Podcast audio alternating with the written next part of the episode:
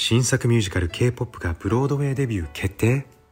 Welcome to Sake Talk Podcast 国大河が毎週お届けするポッドキャスト酒トークへようこそ。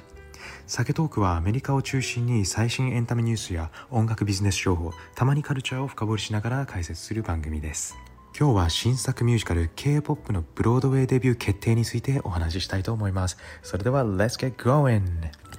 K-POP は2017年にアルスノヴァのオフブロードウェイ作品としてニューヨークで初公演され観客はグループに分かれてニューヨークシアターズの複合施設の複数のスペースを巡る音楽ツアーとして上演されました。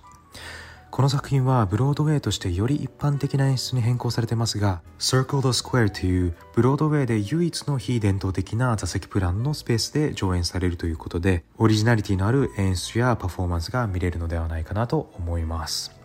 ミュージカルについてなんですけれども K-POP のストーリーとしては、えー、架空のエンターテインメントレーベルでスターが形成される過程を描いています。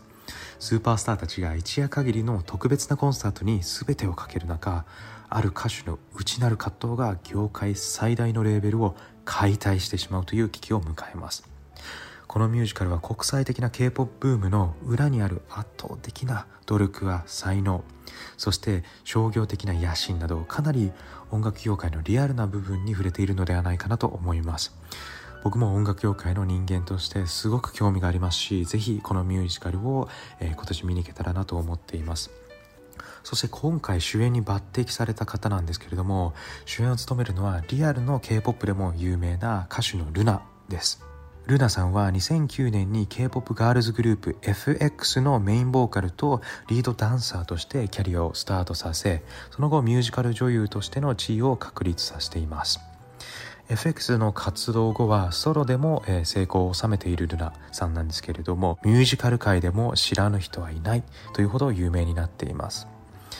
韓国で上映された In the Heights やマンマミーアなどにも出演されています。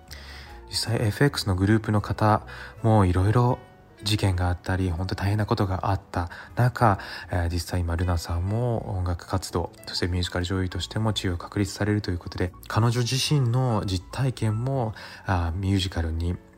うまく影響するのではないかなと思っています。そしてルナさんはこの、えー、秋の公演に向けて準備をしているようで、えー、初日の公演にぜひ BTS さんにも来てほしい。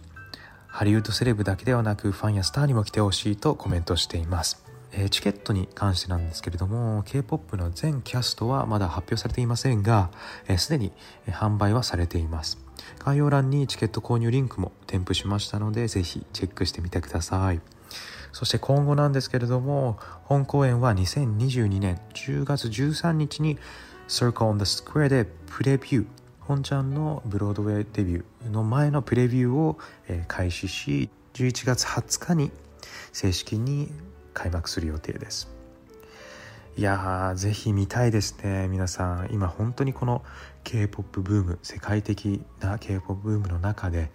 実際裏ではどうなっているのかとか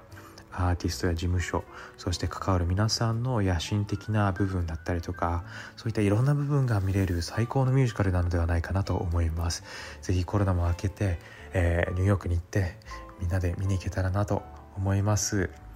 今日も酒トークポッドキャストを聞いてくださりありがとうございます。素敵な一日をお過ごしくださいね。